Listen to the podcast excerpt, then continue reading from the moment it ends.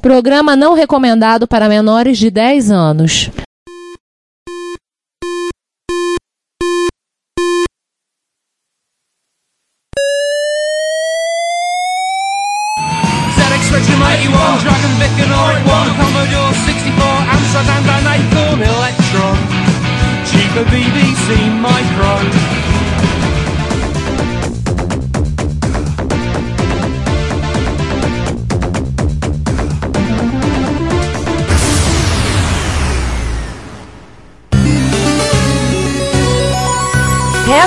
Retrocomputaria, porque velho é o seu PC.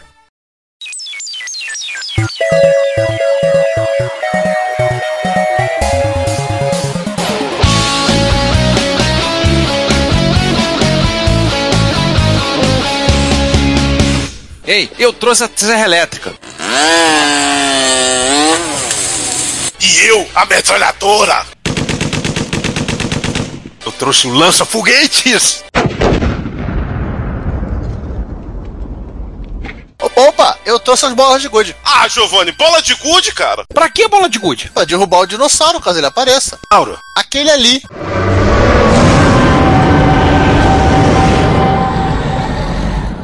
E velho, é esse computador que ainda não roda Crysis. Ai, caramba! bom dia, boa tarde, boa noite. Este é o centésimo quarto episódio do Reto Computaria e esse é o nosso episódio anual sobre jogos. Bite my shiny metal ass. E desta vez nós resolvemos quebrar as nossas próprias regras.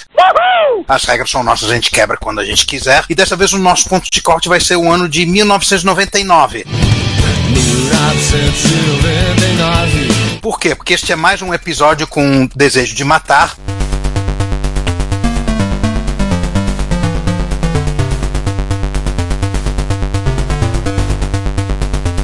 E que é o nosso episódio sobre First Person Shooters. Também conhecido como First Pereba Shooters, né? Isso, porque em tudo quanto é jogo, do- o pessoal aqui é tudo pereba, né? Tirando o João. O João disse que não tem jogo difícil pra ele.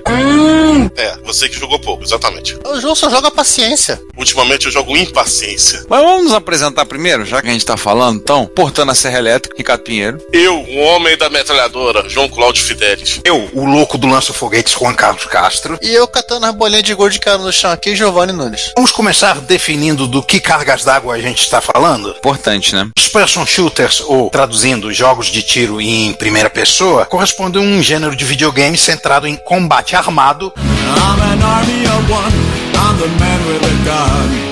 Sob a perspectiva do protagonista, ou seja, você vê através da tela aquilo que o personagem do jogo vê. Não tem visão lateral nem superior. Por exemplo, nos jogos de corrida, o pole position não é de primeira pessoa porque você está vendo numa câmera imaginária alguns metros atrás e acima do aerofólio do carro. Sim, ele é de terceira. É a terceira pessoa. Em first person shoot, a tela é praticamente os olhos da pessoa. Sim. Independente de se ela tá dentro, correndo a pé ou dentro de um veículo, seja lá o que for. Inclusive num filme recentemente que lançaram, não lembro o nome, e o filme é todo feito pelos olhos do protagonista, com a ideia de um FPS. Vale pela curiosidade você ver tipo 10, 15 minutos, mas um filme de duas horas naquele formato, meu Deus, que saco. Então é preferível ficar com os 10, 15 minutinhos do filme do Doom, que fica em primeira pessoa mesmo. E que é a melhor parte do filme disparado. E se algum de vocês estiver se lembrando que teve um episódio de Arquivo X chamado First Person Shooter, esqueça, episódio horrível. Só uma coisa, só avisando aqui, a gente fica- tinha combinado de não citar o filme do Doom, tá? Ah, agora já foi, quebramos as regras, vamos fazer o. A gente tá quebrando todas as regras hoje, então vamos, vamos quebrando.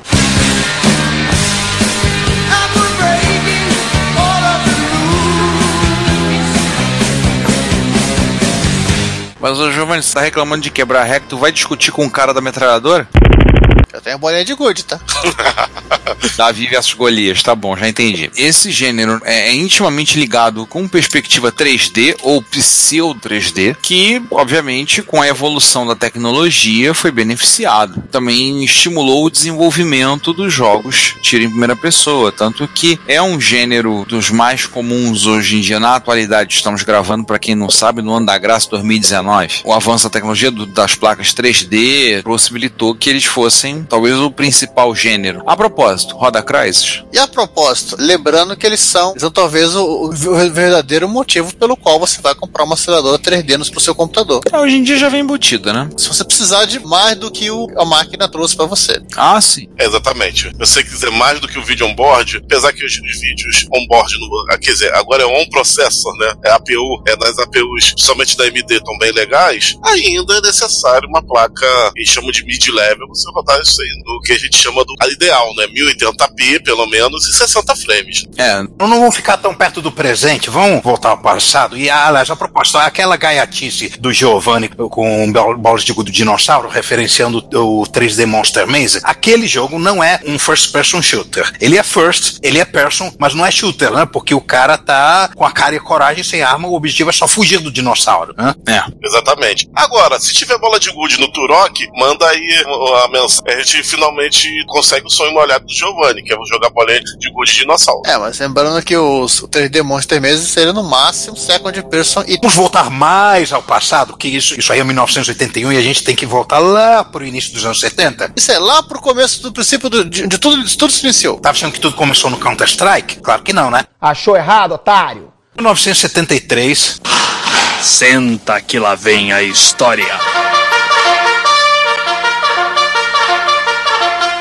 E só eu era nascido nesse ano. né? Eu também, ó. É, você também, também é velho. Tudo velho. Temos um joguinho chamado Maze War, também conhecido como The Maze Game, Maze Wars, Maze War, tudo junto, simplesmente Maze, que é um jogo de labirinto em primeira pessoa, originalmente escrito por um programador chamado para uma plataforma que eu nunca tinha ouvido falar até fazer a pesquisa desse episódio, chamado Imlax PDS-1, em 1973, no Centro de Pesquisa Ames na NASA, na Califórnia. Eu fiquei mais curioso com a plataforma do que com o jogo. Isso é uma estação gráfica vetorial, ou seja, uma máquina com display estilo asteroides, né? um terminal ligado a um mini computador. Não, é um mainframe gráfico. Nossa, é pior do que eu pensava. Calma que vai piorar. Esse jogo ele começa quando o Colley resolveu fazer um, um programinha que visualizasse em primeira pessoa, numa perspectiva de primeira pessoa, né? Um labirinto de uma matriz de 16 por 16, um programa que ele chamou Maze. E aí ele juntou com mais dois cidadãos, né, o Greg Thompson e o Howard Palmer, e aí eles começaram a incrementar esse programa e transformando num joguinho. Um jogo, nas palavras do próprio Colley, foi assim, o Maze era popular no começo, mas rapidamente ficou chato. Então, alguém, ou foi o Howard ou o Greg, teve a ideia de colocar pessoas no labirinto, mas para fazer isso seria necessário usar outro desses computadores, um outro Imilax. E como eles não estavam em rede, conectamos os equipamentos via porta serial para que um transmitisse a localização do outro. Olha, funcionou tão bem que logo em seguida veio a ideia de um atirar no outro e pronto. Foi criado o primeiro FPS e aqui nós, o primeiro Deathmatch e o primeiro. Ah, ganhei, ganhei de você, tomou, tomou chumbo. O primeiro player versus player local. É, verdade. Antes de ter inimigos com IA, teve player versus player local. Caramba. Antes de ter inimigos com inteligência artificial, tinha adversários com burrice natural.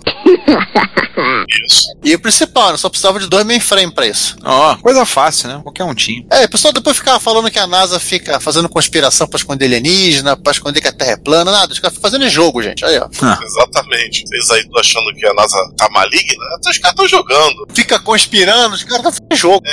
Ano seguinte, o Greg Thompson foi estudar no MIT, levou uma cópia do Maze War com ele, foi portado para o PDP-10 e passou a suportar até oito jogadores aí realmente, legitimamente em rede, em vez de interface serial, conectados através da ARPANET, né, a predecessora da internet. Sim. Ah, então tá. Desculpa desses aí, é porque era é, simulação militar, né? Era pesquisa espacial no, no início, NASA. No início era pesquisa espacial, agora simulação militar. Ah, vocês estão jogando? Não, isso aqui é uma simulação militar com oito combatentes em um território urbano. Não, cara, é, não, João, isso aconteceu no MIT. Eles usavam a ARPANET. A rede ainda era uma rede mantida quase que exclusivamente pelos militares americanos, mas já era usada por meio acadêmico para coisas não militares. Então, vocês estão dando conta que essa galera tava jogando em rede pela internet? Sim. Há 45 anos? Sim. Jogando pela internet antes da internet se chamar internet, mas já era internet. Então, é o tipo de cara que pode dizer que ele jogava em rede quando tudo isso aqui era um terreno. Passou mais dois anos, fizeram uma versão standalone, né? Com hardware com circuitos discretos, usando um osciloscópio como tela. Sim, para não precisar do mainframe. Fizeram um console. Mais um ano, o joguinho foi pro Xerox Alto, no Palo Alto Research Center, no parque. Não, o Jim Gilton, ele reescreveu o jogo. Já usando a famosa, a famosa rede a cabo, né? Ethernet, que é outra inversão do parque. Sim. E aí qualquer pessoa que estava dentro das instalações da Xerox podia jogar uma partidinha com os colegas de trabalho. Aham. Aí, nesse momento, ele ter começado o primeiro conflito de interesse de chefe com os empregados, do tipo, jogar só depois das 5. Ou então, o que é mais importante, o primeiro momento onde o pessoal podia se desforrar do chefe. Vamos lá, todo mundo jogar. E o chefe entrou, todo mundo se vira e atira nele.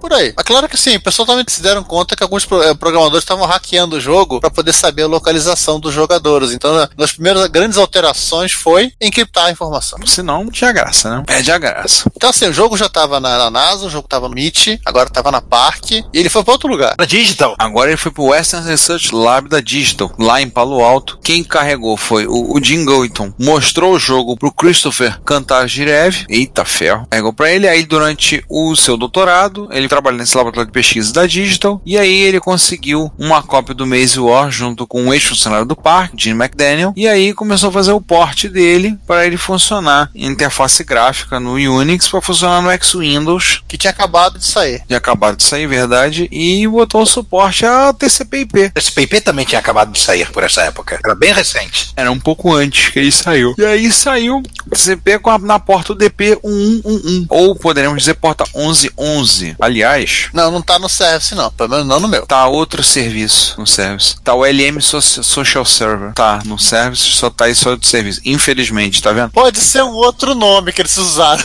Muito provavelmente é um outro nome pro Maze Wars. Esse bando de paternista!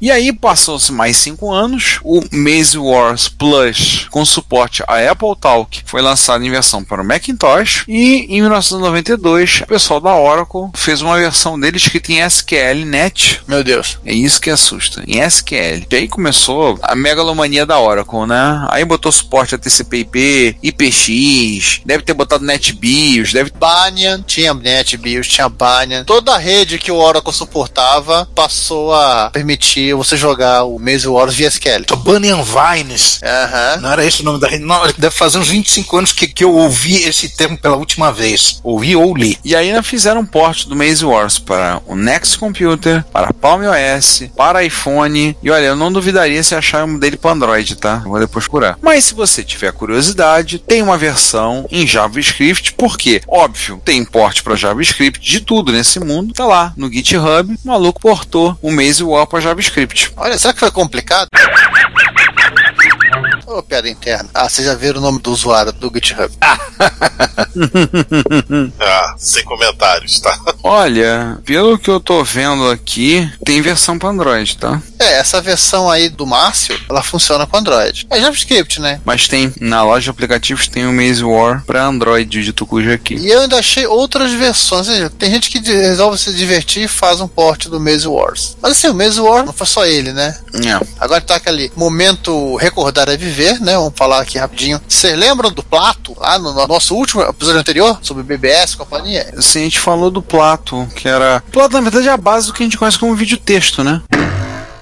Não, ele é um pouco mais sofisticado. Ah, tá. Então, no Plato, su- a- em 74, surgiu um jogo chamado Spacing. Né? O Spacing, que é a contração de Space Simulator, por favor, não é espaço pequenininho. Meu Deus, que nome horrível, então. Realmente, programadores precisam de uma equipe de marketing para ajudar, porque o espacinho, isso é nome aonde? É um simulador de voo espacial, 3D, também um FPS. Ele foi escrito pelo Jim Bowery, lá e no campus de Urbana Champaign da Universidade de Illinois. E, entre parênteses, altamente inspirado em Star Trek por algum motivo. Faz parênteses. Por que será? Como esse jogo foi feito por um sistema online, né, que era o Plato, ele já nasceu com uma capacidade de rede forte. Ele já suportava na primeira versão até 32 jogadores, divididos em quatro times de até oito jogadores, cada time controlando um sistema planetário e o negócio funcionava em duas versões. Na primeira versão, era limitada a tiro, porrada e bomba no espaço. Na segunda versão, sofisticaram mais um pouco, adicionaram capacidade de gerenciamento de recurso, estratégias para permitir a cooperação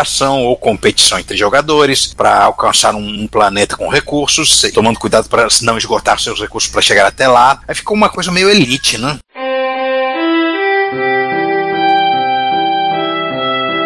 Pois é. Assim, a primeira versão é- era Star Wars, a segunda versão é Star Trek. Pronto. Que sim. É bem complexo o jogo mesmo. Como estudante da Universidade de Illinois, o Bowery aprendeu a programar com o John Dalesk, que desenvolveu no ano de 1973 o jogo Empire, e o Charles Miller, que fez em 75 o jogo Moria. Não é alusão a Star Trek, tá, gente? É alusão ao Senhor dos Anéis. E inspirado por essa natureza do Empire, e, o Empire já era baseado no Star Trek, e fez, vou começar a fazer as rotinas gráficas do meu jogo, mas eu vou fazer uma perspectiva vetorial 3D. E aí ele pegou algumas rotinas emprestadas de outros desenvolvedores, como o Don Lee e o Ron Harris. Lembrem-se que na época, uma coisa importante falar, na época, para as empresas, o software era quase brinde, o importante era vender hardware. É, o código tava lá e nenhum código era de ninguém. É, aquele bunda lelê. No princípio era open source. É. Aí o jogo foi lançado com um subtítulo, pô, parece até que saiu no Brasil, né? Com um subtítulo: An Investigation of Holographic Space. Era a TCC dele. Muito provavelmente, pô, vou te contar. Mas ter saído no Brasil tinha que ser mais óbvio, tinha que ser mais redundante. É, também. E aí no jogo, cada jogador visualiza as personagens em primeira pessoa, quanto as demais personagens aparecem como wireframes na tela que podem ser destruídas, usando phasers e torpedos. Onde já vi isso? A ideia era usar o jogo para ensinar conceitos de física e tam- trabalhar coordenadas polares e tal, só que a galera preferiu aprender só o suficiente para se matarem entre si, né? É da natureza dos humanos se destruir. Na verdade, a galera aprendeu os básicos de física e as coordenadas polares só, só pra saber controlar a nave, né? Essa é a grande verdade. Aprendeu a controlar a nave, vambora, gente. Vamos, vamos dar tiro nos outros.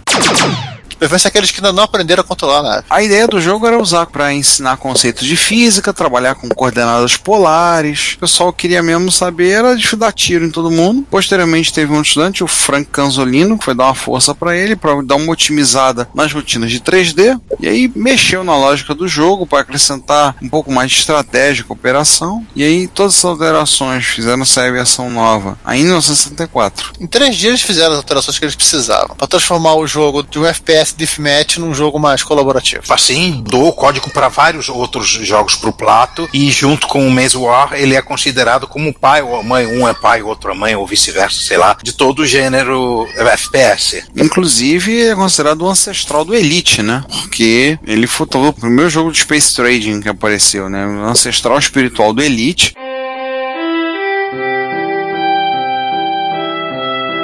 E de todos eles que pintaram depois. Linkzinho aí no show notes com um screenshot e, e mais vários jogos do plato aí para vocês se divertirem aí. E aí vamos passar para mais um jogo? Agora, ainda na década de 70, né? Sim, 1980 ainda, década de 70. Agora vamos falar da ilustre família de arcades vetoriais da Atari. Que começou com o Lunar Lander, depois o Asteroids, depois o Tempest. Atari lançou em 1980 o Battlezone, que é um jogo no qual o jogador pilota um tanque num planeta deserto e enfrentando outros tanques de vários modelos e também alguns inimigos voadores. Sim. Esse jogo gerou uma quantidade absurda de clones. É, jogo de tanque saiu pra tudo que é plataforma. Inclusive, eu me lembro sempre, quando falo Atari 2600, eu me lembro do Robotank.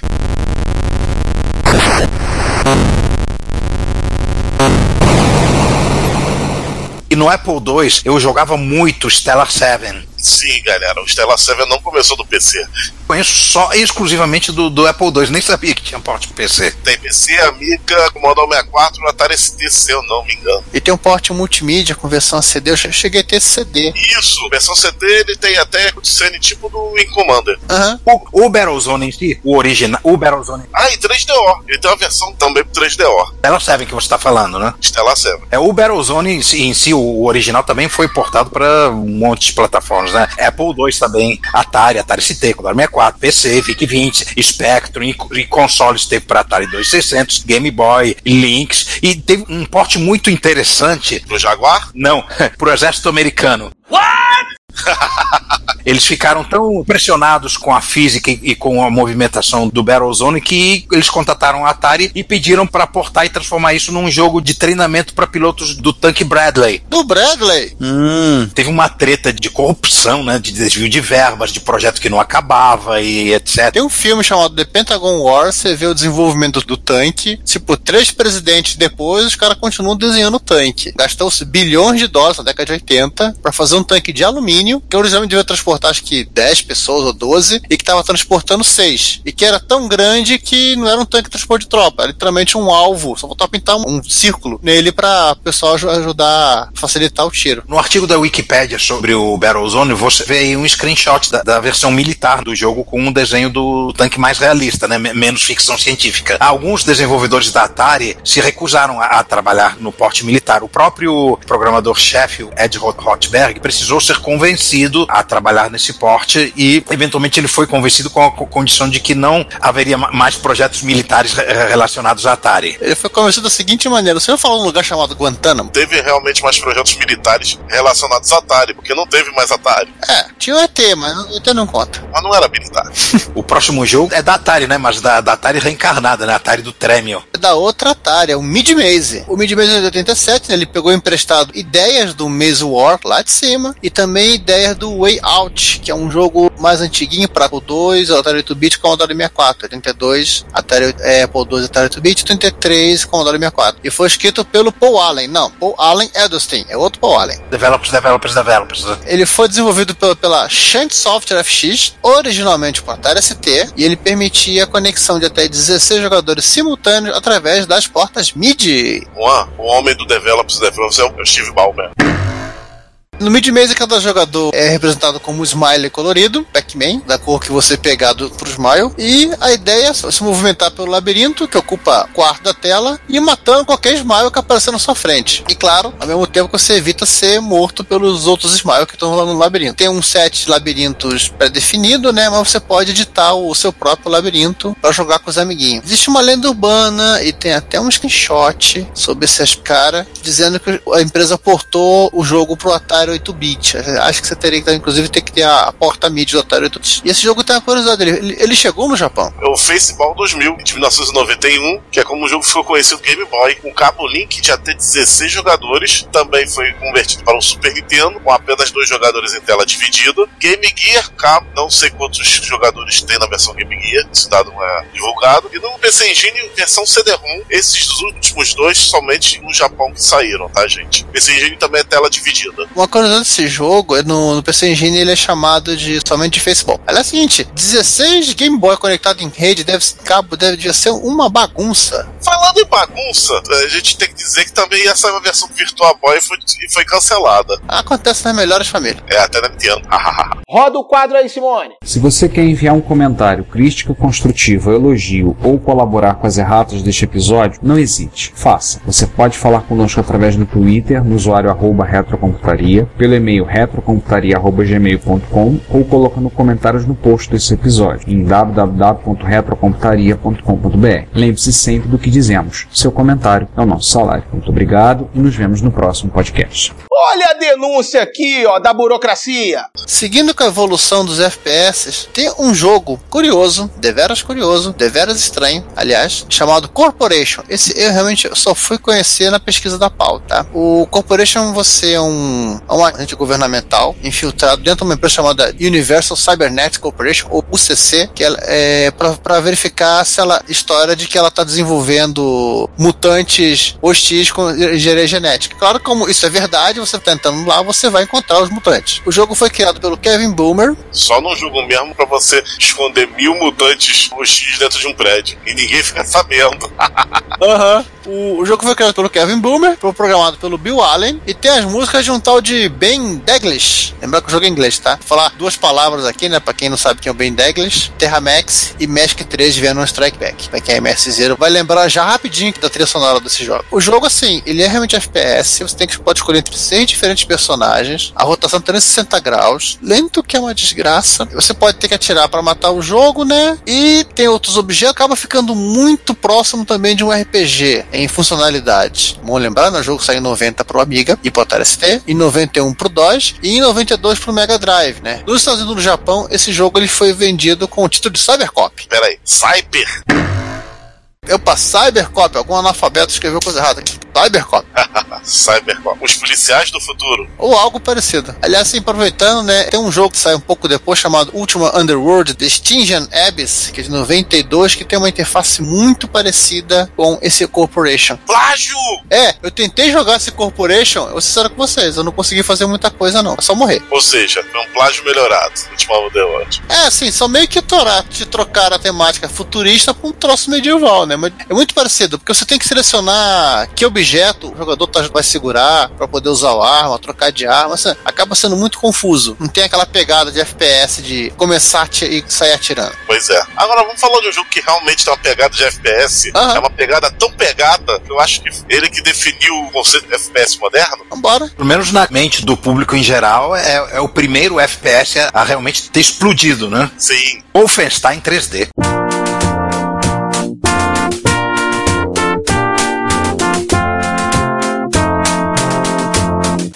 Castle of Wolfenstein 3D. Não, esse é só Wolfenstein 3D. Ah, é? Não tem o Castle, não? Eu sempre achei que tinha Castle. Castle é outro jogo. É, olha lá. Plataforma, né? O que precedeu. Originalmente lançado para PC AT, ou seja, um 286, no mínimo, com VGA e PC Speaker, rodando MS-DOS, mas aceita as placas Adlib Sound Blaster, graças aos senhores do silício. Versões posteriores para Acord Archimedes, de 32 bits, PC 9801 da NEC, 1994, Mac 1995 e para Apple no GS, que foi liberada pela Logitech em 1997, mas nunca oficialmente lançada. Foi só lançada em Homebrew anos depois, né? Ela foi lançada em 97, aos pouquinhos, o jogo atrasou pra caramba, não sei se era uma ideia original. Ela, lógico, ele deve ter licenciado, mas nunca deu tanto dor de cabeça pra desenvolver. Ele foi programado pela Burgerback, da Interplay na época, pelo Eric Shepard, e teve uma galera, a galera da Ninja Force, aquele grupo de democine francês, que deu uma ajuda. Ele roda num GS 4 MB de RAM, uau, Uau. e agradece se você tiver uma, uma aceleradora, porque com 2.4 MHz, você meio que tem que jogar com um pouquinho menos que um quarto de tela. Aliás, fica link aí pro show notes, um post nosso, do remotíssimo ano de 2012, que conta esta história. E já que a gente tá citando a versão do GS, né, rapidinho aqui, um pouco de uma apresentação da Kansas Fest de 2004, onde se explicou um pouco da magia negra por trás dessa versão. Lembrando que o 65C816 é um chip de 16 bits que é pouco mais que o 6502 com alguma coisa, né? É mais é, forçado a trabalhar mais lento né, no GS, para ele não ficar melhor que o Macintosh. Uhum. E pro Amiga? Depois a gente conversa sobre isso. Beleza. Aliás, só fica um comentário interessante aqui. Eu acho que a grande bobeira da, da Commodore foi não ter bancado um porte do Wolfenstein pra, tipo, você deve poder concordar comigo, João, sair como jogo assim, junto com o 1200. Concordo. Tipo, bundle. Brandon 1200, concordo. Rodaria redondo. Já que, se a gente for falar de versão consoles, que rodam processadores iguais, no caso do Atari Jaguar, ou iguais a do Apple 2GS, do Super Nintendo, tá, um pouco mais rápido. Ambas de 94. Pô, se desses consoles ele já saiu decente, pô, 1200 ele sairia decente com certeza. Ah, e também tem a versão 3DO de 95, que tá um pouquinho perto da versão de corte, mas é, também é boa ser citada. É que eu acho que essa também é, da, é do Burgerback, essa versão 3DO. O 3DO é. O pessoal tá fazendo porte disso até agora, na verdade, né? Ah, depois que o código fonte foi liberado, virou festa. Pois é. A única grande exceção a a citar aqui é que não teve uma versão para nenhum console da SEGA, né? Do Wolfenstein, não. E no caso da Nintendo, você sabe que Aproveitando para falar isso, né? Acontecendo da Nintendo, as referências de nazismo, com suástica, bigodinho do Hitler e outras coisas foram removidas na versão do Super NES. Os soldados alemães, quando morrem, gritam em inglês. Aliás, tem uma lenda urbana muito engraçada com relação a isso, que a daqui a pouco a gente vai citar. O jogo foi proibido na Alemanha, né? Mesmo os nazistas sendo vilões, né? Não, não queremos esses símbolos sendo retratados. Eu sei que você está atirando neles, mas não, não, não queremos isso. É a legislação alemã que proíbe. Aliás, tem um episódio de Star Trek clássica que. Ricardo, ajuda aí. O historiador. Sim, sim, é segunda temporada. Que isso, que um capitão renegado quis plantar um sistema nazista num, num planeta e aí, aí ele começou a querer fazer genocídio em outro planeta. Esse episódio também foi proibido na TV alemã. Sim, ele foi passou na TV alemã no final dos anos 80. Pra quem for curioso. O episódio citado na série clássica de Star Trek, segunda temporada, episódio 21, cujo título em português é Padrões de Força. Esse episódio não foi exibido na Alemanha, nem nos anos 70 na TV pública, passava nada nas estrelas, ou na TV fechada, nos anos 80, final dos anos 90. Ele apenas foi dublado em alemão em 1995, só que ele passou pela primeira vez na TV a cabo em 1996, foi incluído nos DVDs, mas somente em 2011 foi apresentado na TV aberta alemã. Então é isso. O que, que é engraçado? Teve esse episódio no, no Star Trek, e eu posso dizer que o, tem uma realidade alternativa que esse experimento deu certo. E que é um anime chamado Space Battleship Yamato, Patrulha Estelar, que é Gamilon. Our Star Blazers. Esse cara conseguiu. e o Deadlock é o filho dele. Ou sei lá, tatara, tatara O neto. pessoal tá atrasado Quem tá atrasado? pra implementação disso, tá atrasado nesse, nesse universo de cá. E no paralelo conseguiu lá em Gamilon. E Gamilon conseguiram, exatamente. Pois é. Não, pior que eles conseguiram isso na época da Enterprise NX, foi antes de 2199, Mas esse não é um episódio sobre referências. sobre- de Star Trek, de Amado e outras space óperas. Pois é. Mas, João, termina, vamos. A gente falou de rapidamente de console japonês. Parece que houve um beta para 32X, mas nunca foi finalizado. Sobre o- a série Cast of, of Stein, tem várias curiosidades. A primeira era uma série que não era FPS, né? Plataforma. É 2, Atari XXL Commodore 64, criado por Silas Warner, da Music Soft 1981. O pessoal fala que talvez seja o primeiro antes do Stealth, antes do Hideo Kojima.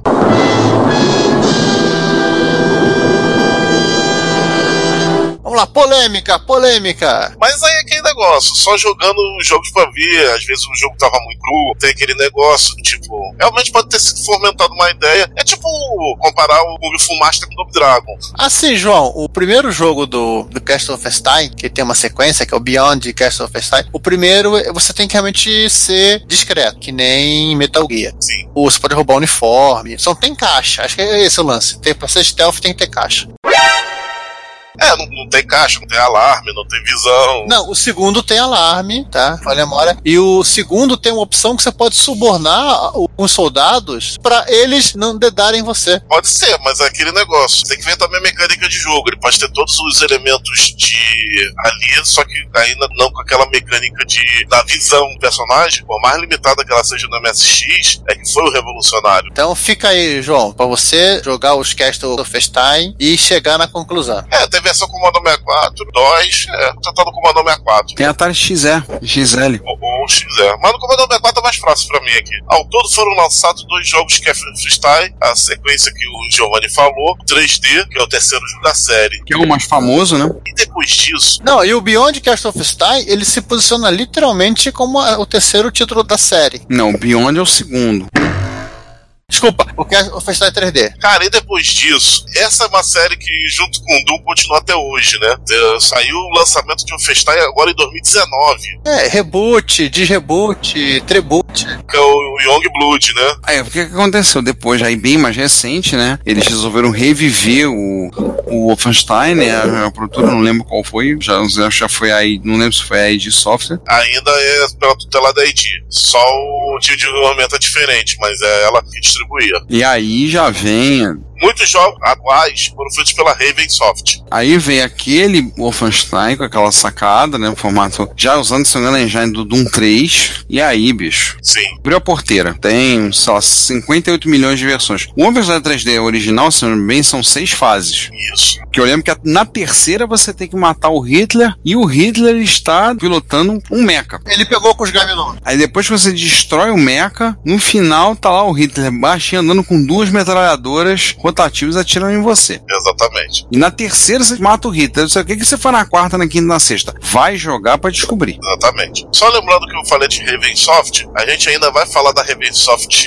nesse episódio, porque a Ravensoft começou antes do nosso ponto de corte e ela fez um outro jogo também muito importante para a id Soft distribuir. Para esta saga. Aliás, momento curiosidade, né? Podemos dizer que tanto o Apple II, GS quanto o BMPC são as únicas plataformas que se pode dizer que jogam os três títulos da sequência original do Wolfenstein, sem apelar para emulação. Exatamente. Eu posso lançar um pensamento muito aleatório que, que acabou de me ocorrer agora? Vai. Será que o Quentin Tarantino não se inspirou no Wolf 3D para fazer o Inglorious Bastards? Pelo menos aquele detalhe do final. Quase com certeza eu te digo que sim, cara. Vai lá, manda um zap zap pra ele e pergunta.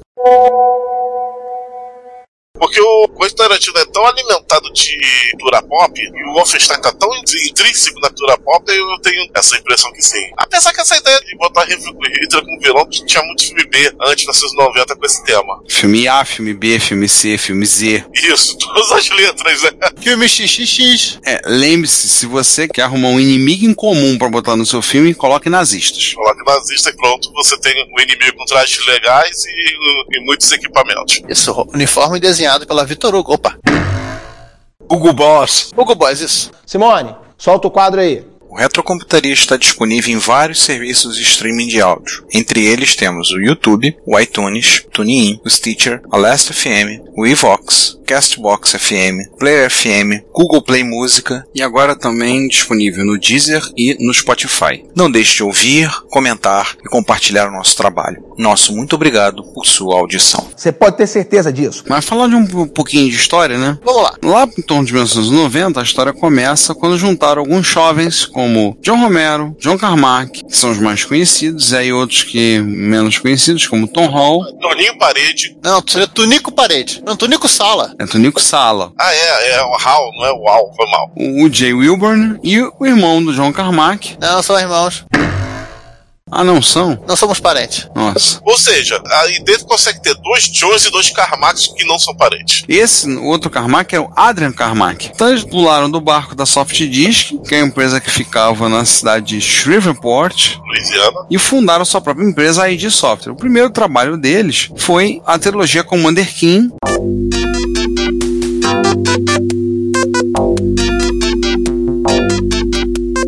Pra entregar pra Soft Disk. É, Que é um jogo de plataforma. aliás, um joguinho divertido, bem divertido, joguei. Segundo ele, a resposta do PC ao, ao Super Mario Bros. Sem sacanagem, ele estava, já vi propaganda escrito isso em revista. E é, até melhor que o Super Mario. Para tudo aí! É, ele é bem divertidinho. Ele é a plataforma e ele é meio adventure, né? Você tem que ir curando as partes da nave. Muito, muito legal. Isso, isso. O jogo é muito bom, o jogo é maneiro, gostei. Mas melhor que o Super Mario 3 ainda não. Desculpa aí. É que sim, Super Mario é um jogo que eu não consigo jogar, não tenho paciência. É, então o Giovanni é o cara que odeia Nintendo. Tá aqui, ó, o EPA dele. Tem a tatuagem. I hate Nintendo? É, a caveira do Mario e uma faca espada. Caraca. Cartas de ódio para o Giovanni. Não tem nada a ver com isso. Olha que isso vai ser passado pra Yakuza, hein? É, pois é. Então, enquanto isso, o John Carmack começou a estudar visualização 3D, essa ideia da visualização 3D, e aí já em abril de 1991, trabalhando com uma engine, trabalhando com o conceito de raycasting, para poder desenhar apenas o que era visível para economizar processamento, eles lançaram o primeiro jogo deles que usava 3D, que era o Hovertank 3D. É um jogo para placas de vídeo EGA. 286. Acho que rodava em XT. É, rodava! Se arrastava em XT. É, isso que eu ia falar. Eu rodava naquelas. E ainda naquele ano, a partir da segunda metade do ano, eles se mudaram para Madison, em Wisconsin, onde ficava o famosíssimo servidor FTP da Universidade de Wisconsin, warchive.wstl.edu. Eu ainda lembro disso. E lá, o John Carmack pegou a engine do Hovertank 3D, começou a dar um tapa nela e começou a dar uma melhorada. E ele pegou uma, uma coisa que tinham colocado no último Underworld, que é os Decision Abyss. Dá pra sair, né? Ah, por isso que ele ficou parecendo aquele jogo lá, né? Safadinhos. Não, assim, ele devia estar vendo as revistas da época, na última Underworld, vai ter textura 3D, isso aqui lá. Ele olhou, pô, mas precisa ter 486 pra jogar isso. Ah, vou fazer umas fáceis aqui. Dá uma incrementada nesse negócio aqui, melhorar essa engine, vamos fazer uma melhoradinha, né? Aí ele fez a versão dele com jogos e prostitutas, digo, mais leve. É, já botou já né, labirinto, tudo, né? Em novembro de 1991, ele solta o Catacomb 3D, The Descent, pra placa EGA, e ainda fez as sequências: Catacomb 3D Abyss, Catacomb 3D Armageddon, Catacomb 3D Apocalypse, e faltou ainda o Catacomb Post-Apocalypse, o Catacomb 3D New Blood, sei lá das quantas, né? O autor já que teve cinco jogos, Catacomb 3D, pelo menos ele não fez um Catacomb 4D, né? Ainda bem. Alguns sinto que o Catacomb uma versão em primeira pessoa de Gauntlet. Aí eu vou botar um parênteses pra falar o seguinte: guardem o conceito Catacomb, que ele vai influenciar um jogo. Aquela Ravensoft que eu falei lá em cima, que pegou depois o Wolfenstein, e a própria ID, eles vão expandir esse conceito do Catacomb. Aguardem. Mas enquanto o pessoal aguarda, né, vamos contar aqui também que a Team Seventeen, ela meio que teve uma ideia muito parecida quando ela reciclou o Alien Bridge. 2D, né? É, que era 2D, produzindo o Alien Bridge 3D pro Amiga e posteriormente o Alien Bridge 3D 2. Nossa, tirou 6D? Aliás, ele é um dos poucos FPS pro Amiga e por isso foi muito celebrado na época. Comercial, né? Inclusive, acho que o Alien Bridge 3D 2 ele suporta aceleradoras. Ele foi feito para você usar aceleradoras. Toda essa história dos jogos 3D que a ID foi lançando aconteceu enquanto eles ainda entregavam a encomenda da série Commander King pra Soft Disk. É, eu tô vendo umas cenas aqui, dando uma olhada nos jogos, no Catacomb, Overtank, outros. Nossa, exatamente o que nós estamos acostumados a ver de Wolfenstein.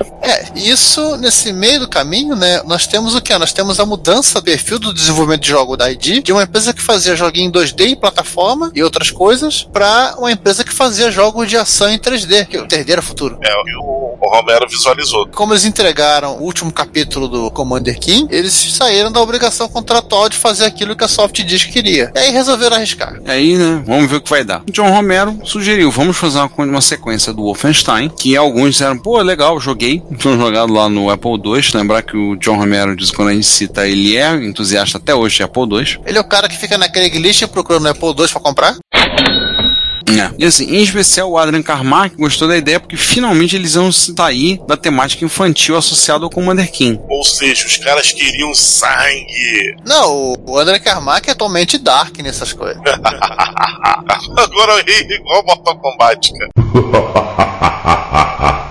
Eles pegaram bem, vamos falar com quem? Vamos bater na porta de outra produtora, bater na porta da Apogee, que garantiu para eles um pagamento de 100 mil dólares. Aliás, vocês sabem a Apogee é casa de, de que jogo? Hum, não. Do Nuke Nuke de plataforma, gente. Ah, é, tá. Do, do Chuck Chuck 3D. Não, é o Duke Nukem que não era 3D. É, o Duke Nukem 2D, vamos dizer Duke assim. Nukem 1 e 2. Duke Nukem 1 e 2. Por acaso seguiram a temática do 3 ser 3D igual ao Wolfenstein. Coincidência, vocês não acham? Catacombe e tudo mais. Você não acha que foi uma coincidência assim? Nossa, não, é bem curioso, né? Coincidência. É, coincidência. Então, assim, o jogo era pra fazer em 16 cores, usando o EGA, mas quatro meses antes do lançamento, o John Romero chegou, não, vamos mudar pra VGA, 256 cores. Aí, obrigado, hein? O Adrian Carmack desenhou, fez todos os gráficos, usando Deluxe Paint 2, isso na época que a Electronic Arts fazia algo mais além de FIFA. Muito mais além de FIFA. É, na época a Electronic Arts era, era menos picareta do que ela é hoje em dia. Ele disse menos, ele não disse que não era picareta. Pois é. Os níveis, os desenhos, o próprio John Romero fez, junto com o Tom Hall, e o Bob Prince tratou da música, efeitos sonoros, e as vozes para os inimigos, as vozes digitalizadas, é a voz do Scott Miller. Nota que eles perderam uma ótima oportunidade de terem colocado só assim, músicas de Prince. Iam vender Ai. pra caramba, e depois tomar um processo do outro próprio. Aham, esse é o problema.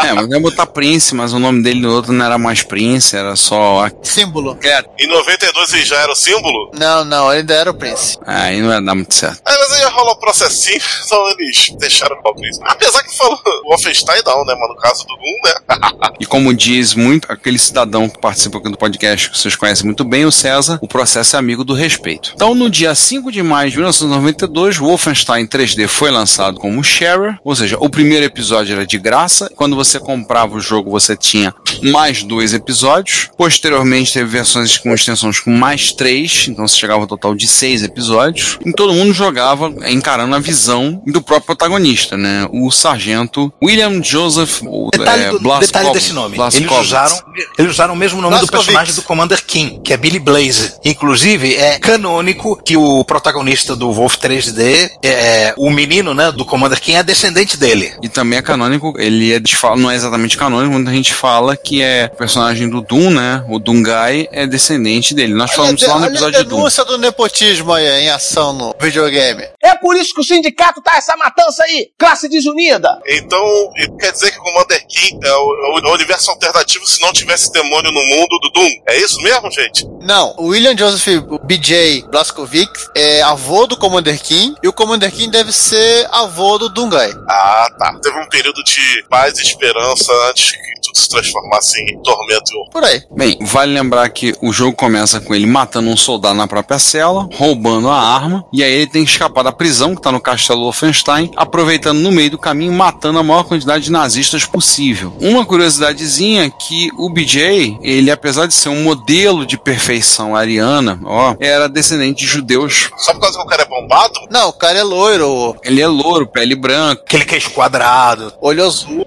mas ele é descendente de judeus poloneses, pelo sobrenome, né? Blaskowitz, como vocês podem ver, polaco. Ou seja, ele é um polaco bombado. Alguns meses depois, em setembro de 1992, saiu o Spear of Destiny, que na verdade é um prequel dessa primeira aventura. É prequel? Eu não sabia. Prequela. Também não lembrava que era prequel. Acontecente. Acho que é a aventura com ele é preso. Ah, porque o Spear of Destiny é a ideia de tentar. É, ele matou o Hitler. e Como é que fica o resto? Então tinha que ser uma prequela. É verdade, faz sentido. É, porque o Spear of Destiny ele tá em busca lança de Longinos, se eu não me engano. Essa aí. Para depois lá no Japão, na mão do Zeva. É, no jogo.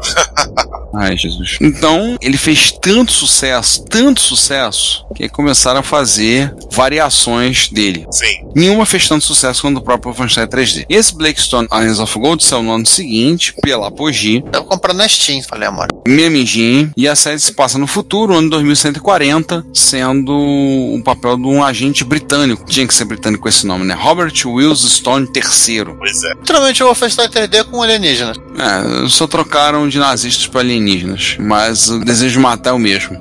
Rise of the Triad, né? Ah, não, para o Rise of the Triad. Ô, Juan, você tirou o Rise daqui, né? Pode tirar, não falamos nisso. Rise of the Triad vem depois. Tá, lá embaixo tem mais coisa. Então tudo bem. Agora vamos falar do Super 3D Noah's Ark. Peraí, peraí, Arca de Noé, Super 3D.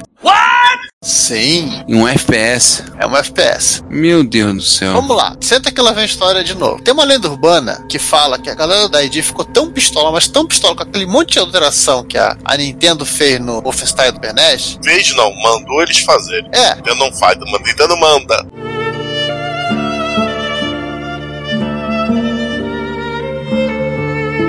Não, ela sugere. É, sugere, sugere daquelas, né?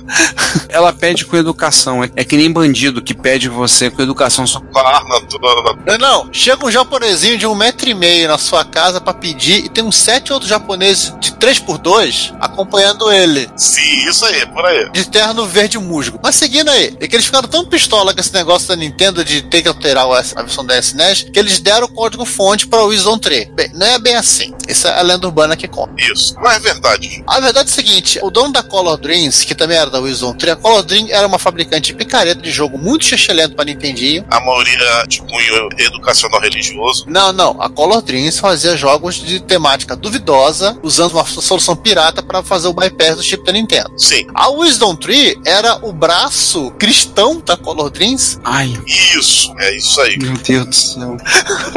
em que eles pegavam os mesmos jogos pagãos e adaptavam para temática religiosa. Reza a lenda que a Nintendo faz a vista grossa pra esse braço, medo de ter represado de instituições religiosas. Não, que nada, o cara vendendo tão pouco. E literalmente esses jogos só vendiam nas cristãs americanas. Eu nem preciso perguntar pra dizer que a Wisdom Tree tem sede provavelmente no Tennessee. Não, a Califórnia. Who the hell are you? Califórnia. O cara não tem nada de religião. Tudo bem, ele contratou depois um pastor para ser o gerente da Wisdom Tree. Ou seja, o cara é um verdadeiro picareta. Por aí. Mas o lance é o seguinte: parece que o irmão dele foi o roteirista do, do Pretty Woman. É a família. Color Dreams é, é daqueles. eh, como é que é o nome? Aquele jogo dos tigres. Não é Chester Cheetah, não. É. Não, não, não. Color Dream. Que é mal feito pra caramba. Não, Color Dreams ela tem um jogo que saiu depois pra Nintendo DS, Miner, Mine Cave, Cave Mines. Depois eu posso até procurar pra você. Tem um livro muito legal do pessoal, é uma editora que só faz só jogos de livros sobre videogame, acho que é Boss Fight, tem chamado Bible Adventure, principal título da Wisdom Tree, e do dono da editora, né, o David Gurner, Que é um livro muito legal, que ele, ele narra todas essas histórias. Vamos assim, e narra inclusive esta história em particular. O cara da Color Dreams, esse cara, se for assistir Hellraiser, Hum, o cara ficou fascinado pelo jogo, Pelo filme. pelo filme. Vamos fazer um Hellraiser pra Nintendo, que isso, que vai ter um chip que vai aumentar o número de cores do Nintendo, que vai ter não sei o que, que vai ter não sei o que lá. Aí ele licenciou a, a engine do Wolfenstein, e no final assim, o projeto foi cancelado, porque o Nintendo já tinha chegado no seu tempo de vida útil, ciclo de vida útil, o projeto ia ficar muito caro, E já que tava,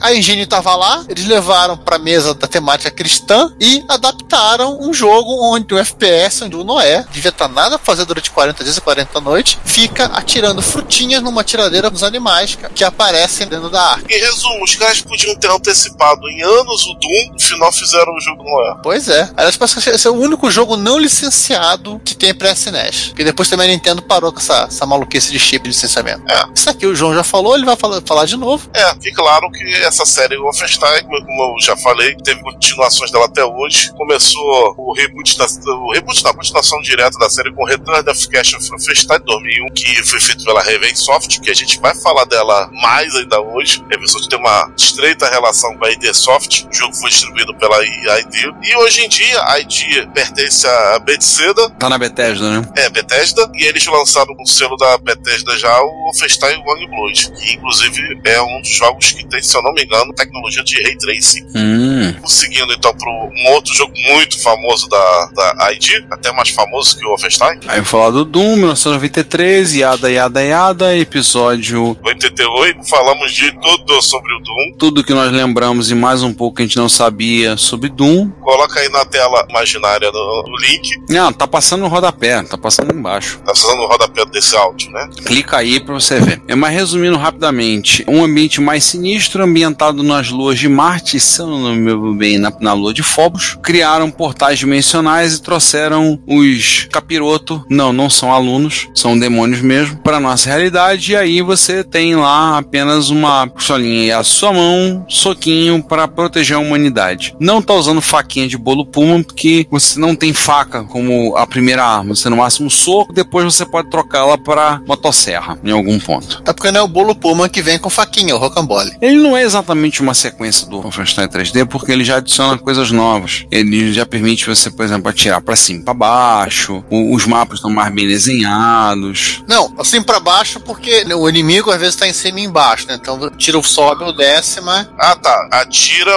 apesar de, de você não direcionar para cima e para baixo. Sim, sim. É, eu fiz confusão. No Wolfenstein o mapa é plano, então é aquele mapa todo em 90 graus, né? Paredes em ângulos de 90 graus.